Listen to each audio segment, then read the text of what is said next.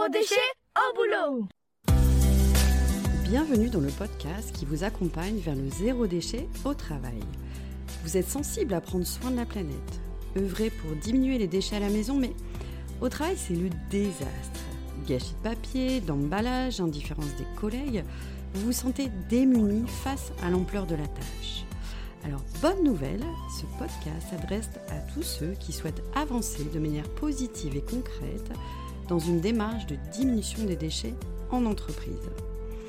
À travers ce podcast, vous allez découvrir des exemples inspirants d'individus qui font bouger les lignes au travail, des outils concrets pour réfléchir à la démarche et même partir à la rencontre de structures qui peuvent vous aider.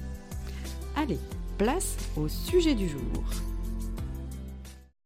Aujourd'hui, nous allons partir à la rencontre d'une jeune femme passionnée, passionnante, investie dans le zéro déchet jusqu'au bout des ongles, à tel point qu'elle en a créé son activité professionnelle. Alors j'ai eu la chance de la rencontrer euh, dans le cadre de nos réseaux respectifs et nous nous suivons avec grand plaisir euh, dans notre objectif qui est de sensibiliser, donner envie, créer du déclic à travers le zéro déchet. Alors j'espère que son parcours pourra vous inspirer.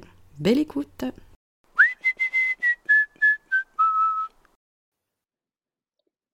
Bonjour Perrine Bonjour Sophie Bienvenue à ce nouveau podcast. Je suis ravie de partager sur votre parcours inspirant, militant, dédié au zéro déchet.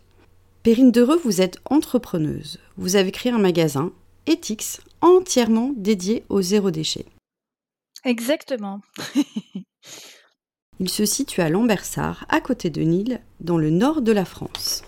Perrine, pouvez-vous nous présenter ce qui vous a amené à créer votre propre entreprise, Ethics alors, ce qui m'a amené à créer, euh, bah là-bas j'avais un, boulot euh, de salarié, hein, j'étais euh, consultante.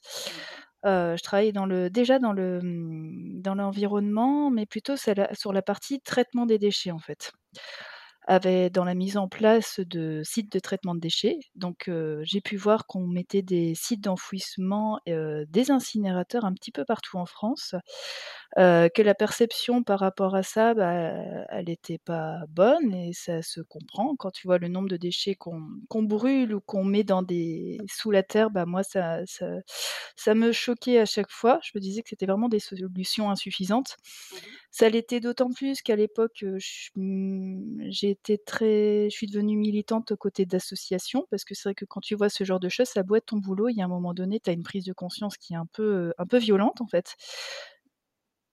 Donc on est devenu voilà, j'ai beaucoup milité et j'ai rencontré des personnes formidables, dont un maire euh, le maire d'une commune qui se trouve dans l'est de la France, en Alsace, et qui avait réussi à limiter l'utilisation d'incinérateurs et d'enfouissement, mais parce que il faisait la pesée des déchets dans sa commune. Il l'avait imposé et de par le fait, peser, c'est bien, mais trouver des solutions pour limiter les déchets, c'est mieux. Et donc, il avait développé tout ça.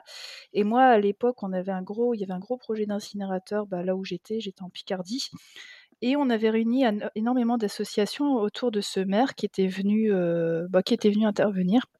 Et en fait, je me suis rendu compte que au niveau des collectivités locales, parce que c'est elles qui sont impliquées dans la mise en place de structures pour traiter, recycler ce que vous voulez avec les déchets, quand on lançait un message non, on n'en veut pas, ça passe pas très bien. Et surtout les gens te disent bah t'es gentil avec ton nom, tu ne veux pas, mais qu'est-ce qu'on en fait de ces déchets? Que quand tu arrives en disant oui ok pour ton projet, mais on va peut-être améliorer le process et trouver des solutions pour gérer éviter les déchets. Et donc ce message positif de on va trouver d'autres solutions, on va faire de l'emploi, parce que réparer, bah, ça fait de l'emploi, consommer localement, créer des produits réutilisables, ça crée de l'emploi. Tout ça, c'est des messages extrêmement positifs et économiques. Et là, tout d'un coup, les mairies, les collectivités locales étaient beaucoup plus à l'écoute. Bref, c'est un historique un petit peu long sur Ethics, mais voyant ce message positif, moi, j'ai été licenciée à un moment donné. En plus, j'étais maman à l'époque, mon deuxième enfant est en train d'arriver et je me suis dit: «Mais qu'est-ce que je peux faire? Quelle petite pierre je peux apporter à cet édifice, je vois bien que le message positif, on trouve d'autres solutions par rapport au fait de brûler ou de voilà, d'enfouir ses déchets, ça porte ses fruits. Et donc c'est comme ça, je me suis dit, «Tiens, si j'accompagnais». Mon premier ma première idée, c'était d'accompagner les crèches. Bah oui, parce que j'ai utilisé les couches lavables avec mes filles. Heu, on n'était pas parfait, mais heu, pour moi, c'était, enfin une tonne de déchets d'éviter, bah, parce que les couches lavables, enfin les couches de table de de la naissance à la propreté, ça représente, 1 tonne par enfant, hein, soit une petite chambre de 23 mètres carrés. Bref, c'est comme ça que je j'ai cherché à prendre, heu, contact avec des personnes qui faisaient un peu comme moi, donc c'est comme ça que je suis entrée dans le réseau Happy Nappy. C'est un réseau, heu, d'entrepreneuses qui travaillent autour de la couche lavable et à partir de là, j'ai tiré le fil, tout simplement. Je me suis dit: «Que quelle serait la plus belle manière d'accompagner les gens?» ça avait pas de forme en 2015 encore cette, heu, cette entreprise, mais ça avait un nom. J'avais choisi Ethics. Ça rappelle, bah, l'éthique. Enfin, je suis d'une formation, philosophe commercial. C'est un peu un mix, de 2 choses, assez rigolotes. C'est contradictoire, mais on peut en faire quelque chose, hein. La preuve, Ethics existe et l'idée, c'était de me dire: «Si je dois faire des choix et bah, c'est peut-être pas les plus faciles, mais c'est ceux qui, se justifient le mieux, bah, dans la morale, dans l'éthique». Et effectivement, c'est peut-être pas toujours un choix commercial, mais bon, c'est comme ça et donc d'où le nom Ethics qui me permettait, effectivement, moi, de me porter. À partir de ce nom-là, je me suis dit: «Mais qu'est-ce que je comment je peux accompagner les gens?» et en fait, l'idée d'une boutique est venue parce que tout bêtement, j'avais un local à portée de main et je me suis dit un local de 23 mètres carrés, hein, faut pas non plus. Un bon début? Un bon début, voilà, exactement, qui m'appartenait. Je prenais pas trop, trop de risques. Heu, je me suis dit: «Bah, tiens, si j'ai un endroit où les gens peuvent voir, heu, les produits, si je peux les accueillir pour, heu, leur expliquer comment ça fonctionne le zéro déchet, peut-être ça peut être une bonne méthode». La veille de la création de la boutique, donc en 2016, hein, il m'a fallu 1 an pour voir un petit peu comment, créer tout ça. Heu, on montait, l'association Zero Waste Lille. Zero Waste est une association européenne qui existe et qui existait à Paris et nous à Lille, on s'est dit: «Bah, attends, nous aussi on veut, bouger là-dessus» et donc la veille de la création d'Ethics, bah, on on crée aussi Zero Waste Lille. Voilà, c'est un petit peu, c'est un peu tout ce parcours, de rencontres et de d'envie d'accompagner et effectivement, j'ai bien fait de créer un endroit où partager parce que les gens sont rapidement venus. Pourtant, c'est un endroit absolument pas passant là où je me suis installée, mais les gens avaient besoin de voir, de découvrir. Et nous, dans notre métier, bah, c'était de parler, d'échanger, de comprendre les solutions qui se pre qui qui venaient à nous. Parce qu'en 2016, c'est bête à dire, mais les solutions, elles venaient, heu, des États-Unis, elles venaient, d'autres pays. Et en France, on n'avait pas encore vraiment, développé tout ça et c'est vrai que le fait d'avoir la boutique, bah, moi, j'allais chercher ces solutions. Chercher de de l'essuie-tout, enfin, il y a un truc qui m'a beaucoup tenu à cœur quand j'ai ouvert la boutique, c'était trouver l'essuie-tout lavable. Oui, finalement, c'était assez avant-gardiste pour l'époque. Bah, en tout cas, à l'époque, ça quelque un endroit physique où on découvrait les Mmh mh. produits, oui. Oui, oui, ça n'existait pas vraiment. Il y avait, Alice de Day by Day qui avait, son sa boutique de vrac. C'est vrai que nous, on a toujours dû justifier, même encore aujourd'hui, hein, de dire: «On ne fait pas d'alimentaire». Ce n'est pas notre métier, c'est encore différent de faire du vrac alimentaire, d'aller acheter avec ses sacs et cetera. Donc Alice était pionnière, sur cette partie-là. Nous, l'idée, c'était pas tant de faire du vrac alimentaire, mais plutôt de dire: «Bah, attends, les couches lavables, faut que les gens touchent». Tu les trouves en sur internet parce qu'effectivement internet, c'est une belle, source, mais ça coûte cher. Enfin, des couches lavables, si on veut vraiment, s'impliquer, on est entre 300 et 400 € en neuf, hein et dépenser cet argent-là sans savoir dans quoi tu investis, bah, c'est compliqué. Heu et les autres produits, du coup, le fil a été tiré et tu dis: «Bah, oui, mais moi, si, si je veux justement utiliser l'essuie-tout, lavable, ça ressemble à quoi? Et comment ça marche? Et question idiote, ça se lave comment, en fait?» parce qu'on a des machines, mais mais les tâches, moi, je sais que c'est un sujet récurrent. On passe une grande partie, de notre temps à parler, lavage. Enfin bref, du coup, c'est comme ça qu'est arrivé Ethics en se disant: «Il faut qu'on accompagne le plus possible» et c'est pour ça que c'était pas seulement une boutique, parce que je suis pas commerçante dans l'âme, mais plutôt militante. Heu, c'était plutôt se dire: «On a un endroit où les gens peuvent venir, on échange et nous, on peut se déplacer pour aller, heu, sensibiliser le plus grand nombre». D'où le choix du logo, du coup, après. Avec le colibri, on connaît tous la légende du colibri, avec le petit colibri qui va éteindre l'incendie, qui est trop petit pour l'éteindre, mais qui dit qu'il fait sa part et là, c'était l'idée de me rappeler, même avec mes 23 mètres carrés, que même si on est tout petit et ben, on peut emmener d'autres colibris éventuellement les gros toucans.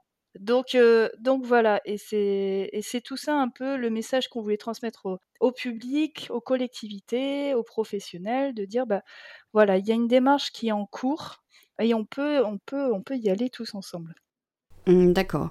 Donc si je comprends bien, chez Ethics, vous avez un commerce qui regroupe tous les objets ou astuces autour du zéro déchet. Euh, vous proposez aussi de l'accompagnement aux gens qui viennent chez vous, comme par exemple pour les couches lavables. Finalement, vous ouvrez les esprits à, à la démarche du zéro déchet. Alors si je ne me trompe pas, votre entreprise a grandi, vous avez évolué vers une plus grande surface commerciale pour proposer notamment un plus large choix de produits, avoir un petit peu plus de place pour des ateliers. Mais quel est votre métier au quotidien au sein de votre entreprise? Alors notre métier, c'est vrai qu'on a déménagé, euh, ben, en janvier, 2020, euh, avant, euh, les récents événements. Mais parce qu'effectivement, euh, dans nos 23 mètres carrés, il nous arrivait enfin on a, au-delà effectivement de la partie commerciale, on accueillait le public en proposant des ateliers de fabrication, etc. soi-même, de produits bah, du quotidien. Hein. Notre premier produit, la lessive, forcément, on lave, des couches à longueur de temps, donc la lessive nous semblait le produit de base pour accueillir, enfin, à proposer aux personnes. Donc on a déménagé en janvier 2020 pour avoir une surface d'atelier déjà. Donc aujourd'hui, là où on est, on a 23 mètres carrés, donc la surface de l'ancienne boutique, mais qui nous permet d'accueillir les ateliers. Donc on travaille avec d'autres interlocuteurs aussi dessus. Et on a la, boutique qui fait 60 mètres carrés maintenant. Et du coup, tous les jours, en fait, notre objectif, c'est de continuer justement à, à, faire parler de ces produits. Alors, il y a, en cinq ans, il s'est passé énormément de choses, hein, parce qu'il y a beaucoup, et c'est très chouette. Beaucoup de boutiques vrac qui se sont montées, beaucoup sur l'alimentaire, et du coup qui ont complété leur offre avec des produits plus naturels, tout ce qui est aussi réutilisable. Donc on retrouve beaucoup dans des boutiques classiques des, bah, des disques démaquillants, etc. Nous, notre souhait, notre métier tous les jours, c'est de toujours rechercher en fait les à faire mieux en fait. Rechercher les marques françaises parce qu'au-delà de faire du zéro déchet, après voilà, on, veut aller un peu vers la, perfection.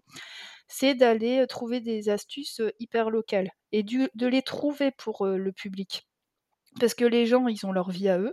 On peut pas leur demander le ouais, ce qu'on fait, notre recherche. Il y en a qui aiment bien, il y en a qui n'ont pas le temps. Nous, l'idée, c'est de dire ben, on va essayer d'intégrer la démarche zéro déchet dans ton quotidien. On sait qu'il y a beaucoup de charge mentale par rapport, par exemple, parfois aux enfants dont on doit s'occuper, par rapport à notre métier, notre vie, notre vie de tous les jours qui prend du temps. Et nous, notre but, c'est d'intégrer cette démarche facilement dans ce quotidien qui est parfois un peu compliqué.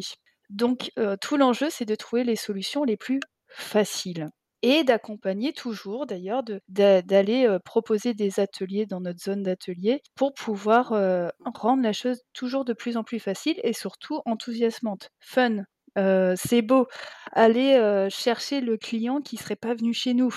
La personne qui dit non mais zéro déchet,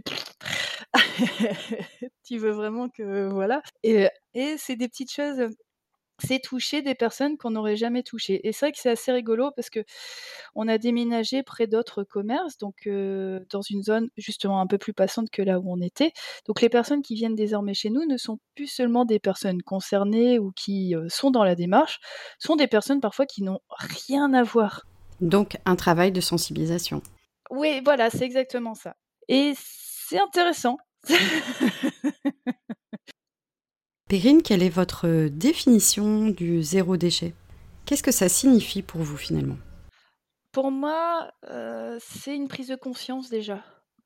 Parce que euh, le zéro déchet, c'est déjà prendre, euh, ouais, prendre conscience de ce qu'on consomme tous les jours. C'est pas se dire, oh là là, comme un régime où on va arrêter de faire une poubelle demain. c'est déjà de se dire, quand j'achète ça, est-ce que c'est nécessaire de l'acheter? Déjà.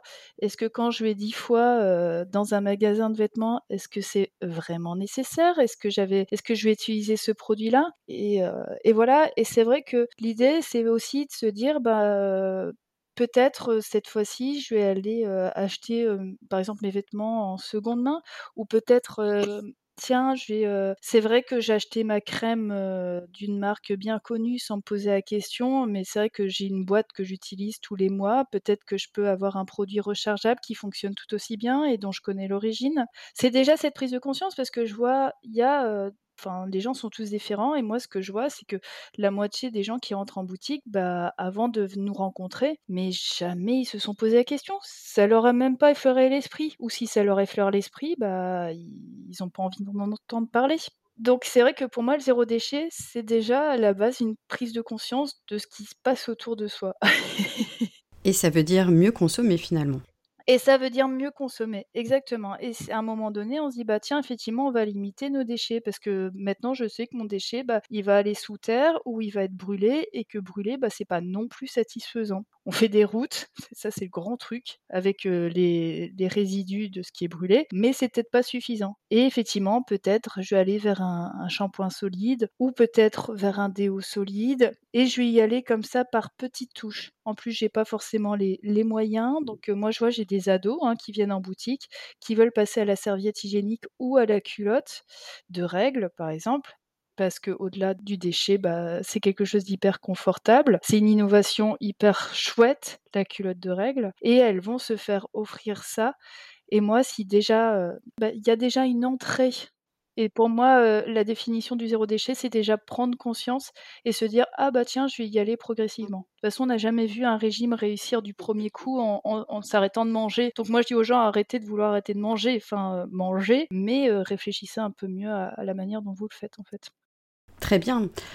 Euh, Perrine, vos clients sont-ils difficiles à mobiliser? Alors je pense par exemple à l'adolescent qui passe le, pas de votre porte ou alors le, passant qui qui est dans votre quartier et qui, est curieux devant votre vitrine, euh, est-ce qu'ils sont difficiles à mobiliser?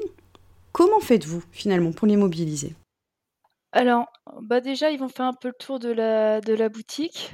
Généralement, on va laisser regarder parce qu'il y a... C'est la grande découverte oui, voilà, c'est ça.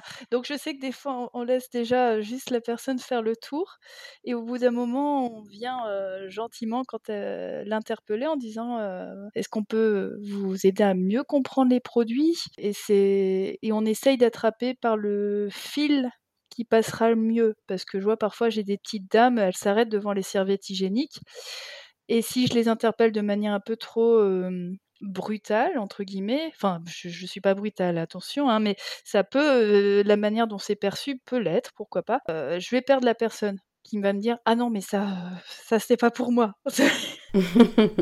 De toute façon, j'ai plus mes règles. De toute façon, enfin bref, de toute façon, je sais pas quoi. De toute façon, c'est sale. Ah, bon, oups Et donc du coup, d'expliquer, de, de, redescendre un petit peu, je sais que parfois la personne va m'écouter poliment. Ça, bah, elle est obligée, je suis en train de parler de toute façon. Donc je vais expliquer, de la manière la plus, rationnelle, comment les choses fonctionnent. la personne, soit va s'y intéresser, ça c'est dans le meilleur des cas, et va me poser d'autres questions ou peut-être le garder pour elle en disant qu'elle reviendra un peu plus tard, ou parfois va être gênée. Et dans ces cas-là, nous, on va pas forcer. On n'est pas, pas là non plus pour forcer, mais ce qu'on sait surtout, c'est qu'on a planté une petite graine. Et il nous est arrivé comme ça euh, d'avoir des personnes qui reviennent parce que bah, ça les a interpellées. Tout d'un coup, elles ont une ado dans leur entourage, euh, si on parle d'une dame d'un certain âge, et elles vont ramener ah bah c'est pour toi. Souvent, euh, ce genre de personne va nous dire ah bah je sais pas, ma meilleure amie, ma machin est intéressée, et du coup elles vont s'y intéresser par le biais de quelqu'un dans leur entourage. Donc c'est vrai que par les personnes qui seront complètement réticentes au sujet, bah, ça va plutôt être des graines qu'on va planter ou on va intervenir d'une autre manière. si on sent que la serviette hygiénique c'est un peu lourd, bah, on va peut-être venir juste parler de la lessive. Mmh Produit de base qui correspond au plus grand nombre, le savon de Marseille qui rappelle des souvenirs. Il y a tellement, le domaine est tellement large que quand on sent des réticences, on force pas mais on essaye de deviner un petit peu la, démarche la plus facile. Mmh Et c'est vrai que par exemple, un disque démaquillant, c'est bête à dire, mais. C'est grand public. Ouais, c'est grand public. Dans notre, dans notre entourage, désormais, on a toujours une couturière autour de nous qui en fait, etc. La couche lavable est assez magique pour ça, c'est que de toute façon, ah non, mais les couches lavables, jamais Oui, oh bah, on n'est pas obligé d'aller jusque-là. mais voilà, c'est Donc, on sensibilise, par ce biais-là. OK. Alors moi, je perçois beaucoup de, douceur, de bienveillance avec vos clients, dans l'idée par exemple de planter des graines. J'aime bien entendre cette humilité et je trouve que c'est une des approches les plus intéressantes pour éviter de forcer la main à vos clients, éviter de leur faire peur. Ouais, tout à fait. Mmh. Donc bravo pour cela. Euh, j'ai une autre question. Euh, qu'est-ce qui, selon vous, est facteur clé de succès? Qu'est-ce qui est facilitant pour initier ou faire perdurer cette démarche zéro déchet auprès de vos clients bah, ce qui est facilitant et euh, on le voit, principalement, par exemple, chez nos familles qu'on accompagne sur, l'utilisation des couches lavables. Parce que c'est vrai que sur, le reste de la démarche, c'est visible aussi, mais sur la couche lavable, comme on accompagne, des familles depuis le début, qui ont un enfant, puis un deuxième, c'est, bah, c'est les petites victoires, en fait. Un, c'est les victoires de se dire: «Ça fonctionne». C'est parfois aussi se dire: «Bah, on n'est pas toujours parfait, mais on le reconnaît». Voilà, on a des personnes qui disent: «Bah, moi, du coup, grâce à vous, on est passé aux couches lavables. On n'y aurait jamais cru, mais on y est passé. On n'y est pas la nuit, mais ça nous dérange pas», par exemple, hein. C'est vraiment des exemples. Voilà, c'est en fait, ce qui fonctionne, c'est quand les personnes acceptent de pas être, 100% parfait, en fait. Mmh et à partir de là, bah, nous, on a énormément de clients, bah, qui nous remercient, par exemple, aussi pour, pour le choix des produits on leur a pas forcé la main, mais on a un excellent conseil, bah, tout bêtement par exemple sur les shampoings, les shampoings solides. On, limite la bouteille, on a des produits naturels et en plus la plupart du temps ils sont fabriqués en France, donc ça c'est génial. Mmh. on a, on a, combien? 6-7 marques, 6-8 marques de shampoings solides. Et on, les connaît tous. Mmh et quand quelqu'un vient dans notre boutique et est un peu paumé là-dessus, bah, on a un vrai rôle de conseil. Et là-dessus, on a une vraie reconnaissance de la part des clients chez qui ça fonctionne. chez qui ça fonctionne pas, ben, on va essayer de comprendre pourquoi. Il y a énormément en fait, il y a énormément d'échanges. En fait, c'est assez simple et à la fois, c'est pas voilà. quand la personne s'autorise à échanger sur ses difficultés, sur ses réussites, ses non-réussites, c'est là où on a le plus de chances de voir la démarche, fonctionner. Et c'est pour ça quau delà de nos clients qui interviennent en boutique, on a également des clients professionnels, des crèches. Je pense notamment aux crèches parce qu'on a accompagné des crèches dans l'utilisation de couches lavables. Et celles chez qui ça n'a pas fonctionné, bah, c'est parce qu'on ne nous a pas laissé l'opportunité de prendre le temps de discuter beaucoup en fait, d'échanger. C'est super important. On peut pas imposer une démarche à quelqu'un parce que c'est souvent ça, qui a été facteur de non-fonctionnement. La démarche a été imposée, mmh par un biais ou par un autre. Que ce soit dans le particulier, un conjoint bon après pourquoi pas, il y a toujours quelqu'un un peu plus moteur que les autres. Mais il faut vraiment, ouais, discuter, échanger et nous, nos facteurs de réussite, c'est vraiment quand il y a un échange, une ouverture d'esprit. Nous, on juge pas, on n'est pas là, on n'est pas là pour juger, mais je sais que parfois il y a énormément de culpabilité. Les gens se sentent coupables de ne pas être parfaits sur toutes les choses de leur vie. Ça allait d'autant plus vrai avec bah, le Covid qui est passé par là, où il y a une charge mentale assez compliquée sur pas mal de choses. Hein. Faire l'école, faire ceci, faire cela, et, et tout réussir. Et c'est vrai que quand on arrive mmh, à, sortir de cette culpabilité: «Oh je fais pas tout parfaitement. Oh j'ai mangé chez McDo. Oh j'ai mis du jetable pendant une semaine à mon enfant». Si on sort pas de ça, bah, ça fait un cercle vicieux, alors que c'est pas grave, hein, enfin, si on considère que c'est pas grave, alors on peut avancer. Mais on voit parfois, on a des réactions très épidermiques. Je parlais d'une petite dame qui s'intéresse, aux serviettes hygiéniques si on arrive derrière en lui en parlant, elle va dire: «Ah mais c'est dégoûtant» et et en fait, il va y avoir une réaction épidermique et par rapport à ça, nous on essaye de c'est pour ça que tu mmh parlais d'humilité, c'est un peu ça. On va être humble par rapport à ça parce qu'on connaît pas son son historique. Ça touche à des choses très profondes en fait, hein. Il y a une grosse partie coaching en fait.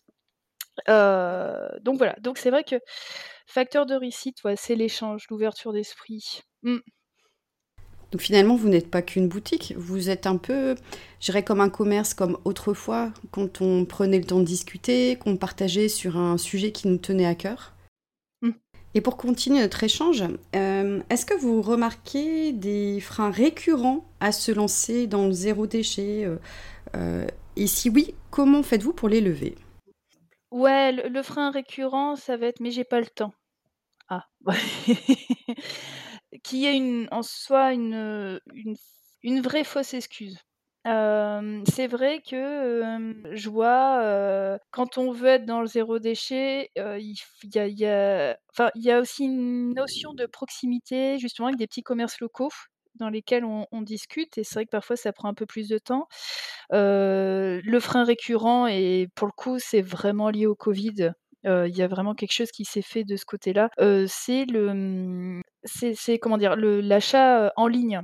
Parce qu'à un moment donné, il y a eu une grosse crainte, bah, du covid et du coup avec, vraiment le drive. Cette, ce drive qui s'est, beaucoup impliqué dans enfin qui s'est beaucoup intégré dans les vies et c'est vrai que c'est bien parce que ça ça crée l'innovation. Je vois qu'il y a par exemple le drive tout nu qui qui est né de quelque part un petit peu de ça. Mais, ouais, dans dans les freins, il y a cette notion de temps vraiment qui est toujours là, de dire: «Bah oui, mais, heu, j'ai pas le temps de faire les courses en vrac, j'ai pas le temps de faire la lessive, j'ai pas le temps de fabriquer mes produits, j'ai pas le temps de» enfin voilà et cetera. Et c'est vrai que c'est, souvent des des faux arguments parce que, mmh, parce qu'il existe des solutions. Enfin, typiquement, si on parle de vrac alimentaire, il y a tellement de de structures. Moi, je vois, la petite boutique qui fait du vrac alimentaire en face de notre boutique à nous. Elle propose de lui envoyer un petit message pour dire: «Bah voilà, moi je voudrais, tel, tel, tel produit dans mes courses» et bim bam boum, heu, emballé, c'est pesé. C'est le cas de le dire, tiens. Elle a elle a elle a les courses toutes prêtes et je me dis que l'un des freins, c'est peut-être le manque de connaissance de toutes ces informations-là. Parce que, les grosses structures de supermarchés, heu, sont inscrits dans les habitudes et enfin, j'ai toujours l'impression que c'est une sorte de valeur refuge. Parce qu'on a l'impression que le drive chez eux, bah, ça va être plus facile Mmh et en fait, derrière, il existe chez les petits commerces cette possibilité de faire ça. Mais on a l'impression que c'est plus compliqué parce que le cheminement est moins, heu, j'ai envie de le comparer un peu quand on circule sur internet à partir du moment on doit faire un achat et si on doit trop cliquer, ben, on va pas faire l'achat parce que c'est trop compliqué. Et c'est un petit peu ça, je pense, le zéro déchet, c'est qu'il y a des fois beaucoup d'étapes avant d'arriver à ce qu'on voudrait. Ou des fois, on a essayé un produit, moi c'est souvent la chose que j'ai, c'est on a essayé, ça n'a pas marché. Voilà. Bah oui, parce que le temps est précieux, c'est vraiment une notion de temps. Le temps est précieux et donc les gens ont essayé un shampoing, leurs cheveux étaient crado, socialement c'était pas acceptable. Enfin crado, j'en sais rien, ça grattait, en tout cas ça n'allait pas. Et du coup, bah, pour eux, voilà, c'est une expérience et c'est mort. Et c'est rédhibitoire et on a le cas avec les couches lavables. C'est pour ça que nous, on a mis en place la location parce que souvent j'ai des gens qui arrivent, bah, on a essayé couches lavables, ça marche pas. Est-ce que tu as eu quelqu'un qui t'a accompagné?